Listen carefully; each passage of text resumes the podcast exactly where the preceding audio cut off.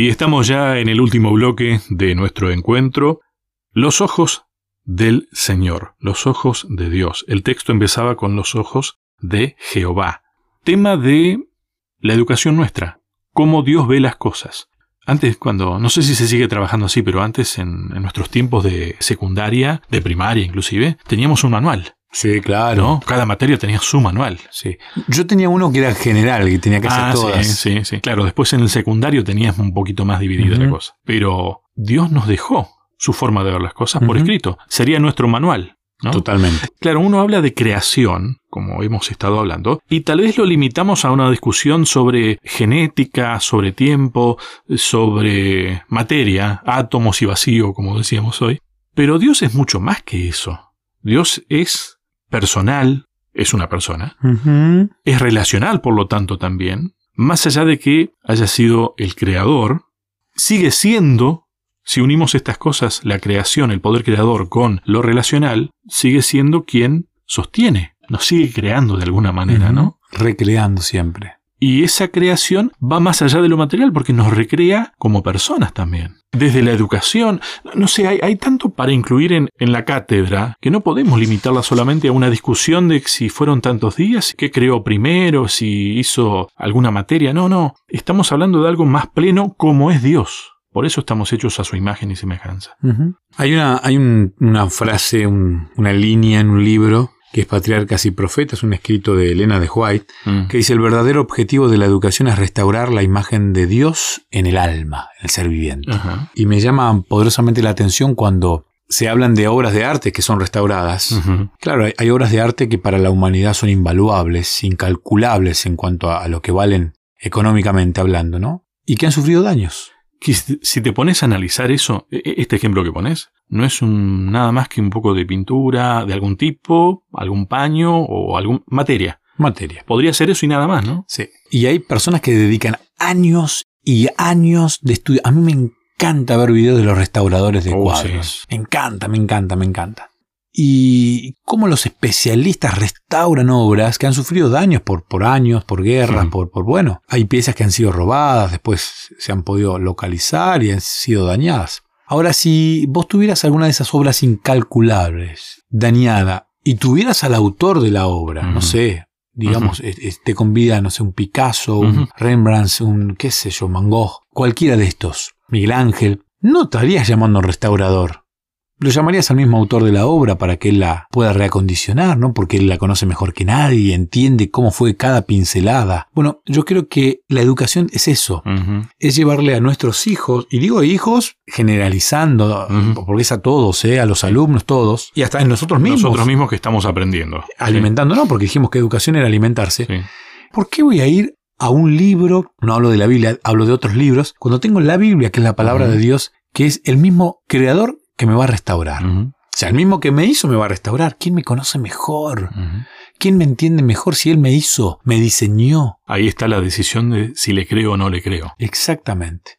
Entonces, ¿qué cosmovisión tengo? Tiene que ver el, cómo enfrento a Dios. Porque si yo tengo una cosmovisión de un Dios que, bueno, más o menos, esto no es tan así, nos va a costar a nosotros acercarnos a Dios para pedirle que nos haga nuevos. Ahora, cuando uno es consciente del poder redentor, y Redentor tiene que ver con esto de redimir, de rehacer. Uno va a ir sin dudas. Y por eso es tan importante el, rol que toma la creación en nuestras vidas. Cuando uno contempla la creación y ve el fenómeno de esta naturaleza, y uno se da cuenta que hay algo más detrás de la simple evolución y ese, ese más allá es Dios. Primero que no tiene otra cosa que adorarlo. Porque uno dice, wow, wow. Ojo, tenés la libertad de, a pesar de eso, decir no también. Totalmente. Dios no te obliga, ¿eh? Que esa es otra cosa. No, sé si está bien dicho, pero Dios también creó la libertad. Totalmente. A mí me llama poderosamente la atención esto, el vocabulario, ¿no? Porque el hecho de, que Dios nos dé la capacidad de que descargas eléctricas en nuestro cerebro hagan golpes. Y, que es todo química. Y la electricidad genera el pensamiento de, nombrar una palabra como es libertad y que todo el concepto que viene detrás nuestra mente lo imagine. Esto es fascinante, o sea... A mí me cuesta creer que eso es solamente una combinación química, que puedes estar, estar siéndolo ahora, ¿no? Pero originalmente es solo una combinación química y nada más. No, claramente. Estoy con vos, Lucho, en eso. A mí me, me, me llama poderosamente la atención cómo este Dios creador, redentor, me dio la capacidad de yo inclusive el otro día mi esposa me llama y me dice estoy cocinando pastel de papas. Y ya lo estás Yo ya lo estaba oliendo. Sí, sí, Mi mente ya lo había imaginado. Ya lo estaba comiendo ni siquiera antes de llegar a casa. Cuento que el pastel de papas es de mis comidas preferidas, si no la más. Entonces, esa capacidad que tenemos es realmente impresionante, ¿no?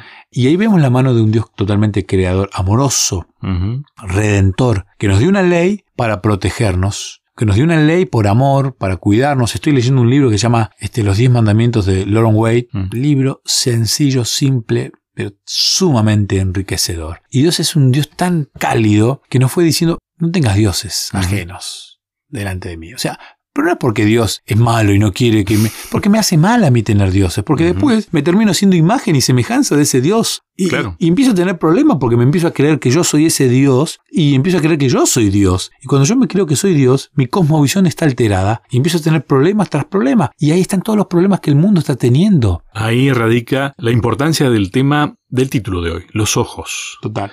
Eh, porque uno se parece cada vez más a lo que contempla. Bueno, contemplemos a Dios. Ese es el estudio. Dios. Totalmente. Estudiar a Dios es estudiar su amor. ¿Cómo? En la creación, en la redención, en cómo nos sustenta. Eso es lo que tenemos que estudiar. ¿Y dónde lo tenemos? Escrito en la Biblia. exactamente. Eso es educación pura y exclusivamente. Me llama mucho la atención, el otro día estábamos en casa y estábamos mirando, no me acuerdo si era un dibujo animado o era una película, y mi hijo de 7 años, Juan Sebastián, no me acuerdo cuál era la idea, la cosmovisión que estaba teniendo ese dibujo o esa serie o esa película, que no concordaba con la Biblia. Entonces, eh, no me acuerdo si, hablaba de la inmortalidad del alma, de alguien que moría y se iba automáticamente. Entonces, Juan se, dio vuelta, él estaba en un sillón y yo estaba detrás de él, en, otro lugar sentado, y él se da vuelta con mucho enojo y me dice, no, no, no, no, no. Esto no es así, ¿eh? Esto no es así, no, no, no. La Biblia no dice eso.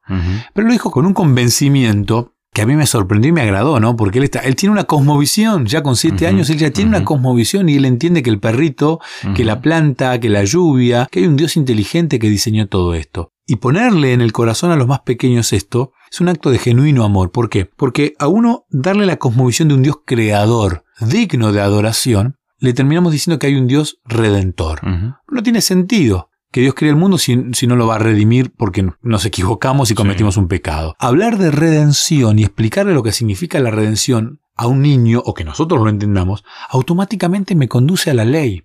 Y al conducirme a la ley, yo, por amor a ese Dios redentor, creador, empiezo a estudiar la ley con un Dios que me, me, ejercitó la mente para yo entenderla y, darme cuenta de que Dios me está cuidando y protegiendo. Digo, wow, qué Dios amoroso, me creó, me redimió y además me cuida con estos mandamientos, con esta ley que me termina permitiendo ser salvo. Y vos fíjate que ahí es donde se va aprendiendo una cosmovisión de manera tal de ver a ese Dios con amor y no con ceño. Uh, claro. Con la mirada dura. ¿Cómo te lo imaginas a Dios? Es un buen ejercicio ese, ¿no? Totalmente, diario. ¿Cómo te imaginas a Dios? Esta semana lo hice el ejercicio. Mm. Cuando vi las imágenes de, las iglesias y de los disturbios en Chile, por ejemplo, me quería imaginar a Dios y me lo, imaginaba triste a Dios. Yo también. Con mucha tristeza, ¿no? Este, viendo lo que el ser humano, alejado de él, las consecuencias del pecado, ¿no? Los que somos padres cuando vemos que nuestros hijos están cometiendo un error y que sabemos que le va a traer consecuencias a futuro y sabemos que no podemos hacer nada porque tienen la libertad ellos de elegir, nos da dolor. Lo imaginaba Dios con tristeza, con amor, pero con tristeza. Eh, yo creo que esa tristeza se le terminará a Dios, calculo, ¿no? Este, aunque aquel que eligió no, no, no vivir por la eternidad con Dios, yo creo que a Dios no le va a caer muy simpático que hayan hijos de él que que hayan elegido no vivir la eternidad con Él. Espero que Dios esté mirando con esa mirada, con una sonrisa, estos momentos, por ejemplo. Exactamente. Sí, sí, claro. En que estamos tratando de aprender de Él. Es que mm, el otro día, lamentablemente, un amigo me contaba que había un familiar suyo que había fallecido y me, generaba mucha tristeza. Eh, leí el mensaje, venía hacia el trabajo, hacia la capellanía de la universidad, y a los 100 metros otro amigo mío me manda un mensaje diciéndome que había nacido su hija. y me causó mucha alegría también. ¿No? Este, el nacimiento de, una hija, eh, de, una, de, un bebé. Y digo, cómo muchas veces Dios tiene que estar, ¿no? Con la alegría de ver que una persona acepta ser un miembro de esta familia tan numerosa, tan linda que es la iglesia a través del bautismo, cómo, cómo hay personas que se encuentran a través del estudio de la Biblia con la palabra de Dios y se sienten impactadas, pero a la vez cómo hay personas que con odio en su corazón, con mucho egoísmo, terminan negando a Dios. Mm. Y eso Dios lo vive a diario continuamente, y lo viene viviendo hace muchos años, va a tener un fin, seguramente. No sé si va a tener un fin esta historia del mundo. Lo que no sé si va a tener un fin el sentimiento de Dios por aquellos que se pierdan. No sé si me explico. Yo creo que Dios por la eternidad va a sufrir a aquellos que no eligieron estar en el cielo. Pero por amor los respeta. Bueno, si ustedes no quieren estar acá porque no les gusta el lugar, los respeto, no estén. Cada día valoro más dos cosas de Dios. Amor, lo que es. Total. Y la libertad. Total. ¿Terminamos acá? Linda manera de terminar. Simplemente te digo que la semana que viene no hay desperdicio para este repaso de la Biblia, esta guía de estudio. Jesús como el gran maestro. Ah, vamos a tener una gran cátedra. Tremendo, ¿no? O sea, si hablamos de educación, hay que invitar al maestro. Con todas las letras. Gracias, Sebastián. No, de nada. Así llegamos al final de nuestro encuentro de hoy. A todos, muchas gracias.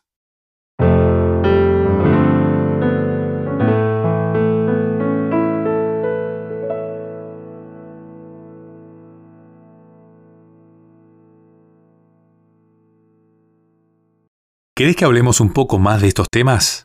Me encontrás en las redes sociales, en Facebook como Sebastián Martínez, en Instagram como Pastor Sebastián Martínez. Te espero.